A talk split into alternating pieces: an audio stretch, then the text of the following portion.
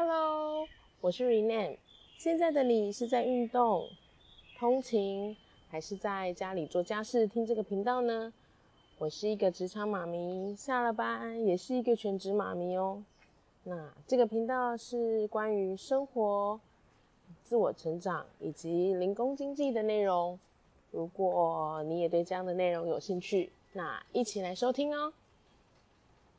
Hello，今天来讲一个主题，叫做创造价值。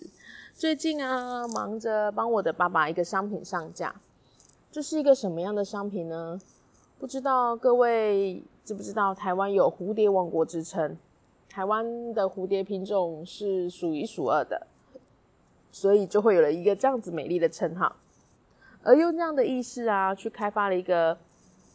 具有台湾又有别于不同之大家所知道的一些一零一啊、珍珠奶茶、凤梨酥啊这样子的一个伴手礼，这样子的一个代表性商品。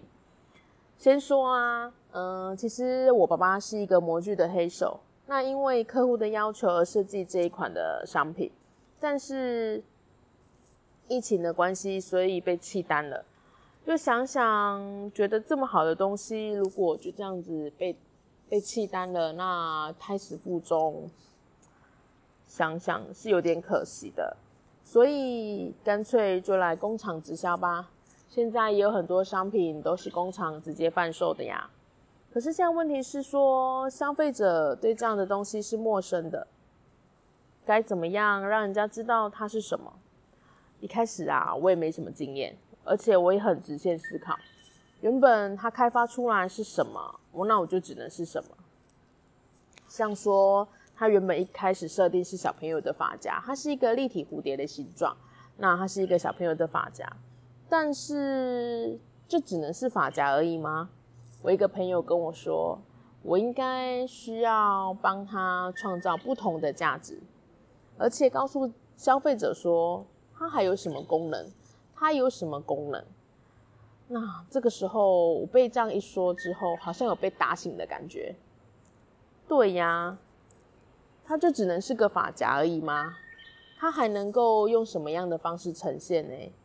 这时候我也想了一下，突然想到自己的小朋友，就像我把小朋友生出来之后，小朋友以后要变成什么样的人格，其实不就是操纵在我的手上吗？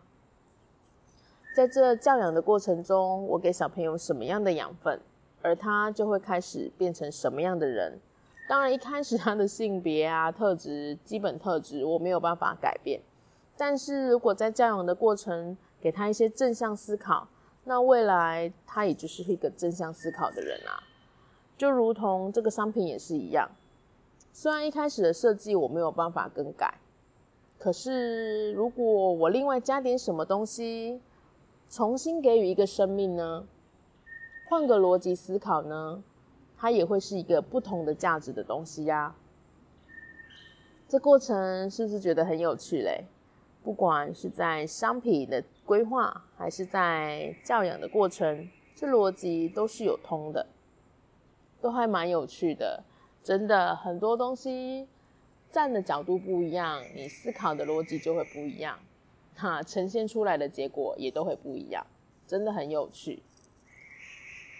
对啦，如果你在找伴手礼，那又不想要跟大家都一样的伴手礼的话，你可以到我的 FB 去搜寻 R E N E E T A L K 六六三三，可以去了解这个商品，欢迎询问哦。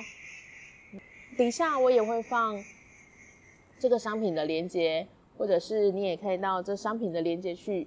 去看看这个商品，如果你想要送一个很特别的伴手礼，我相信这个东西你会喜欢哦。那今天的分享就到这边喽。好啦，今天的分享就到这里。不知道你有没有和我类似的经验呢？欢迎你一起和我分享哦。若你也喜欢这样子的内容，请你给我五颗星的评价。给我一个让我继续录制的动力哦。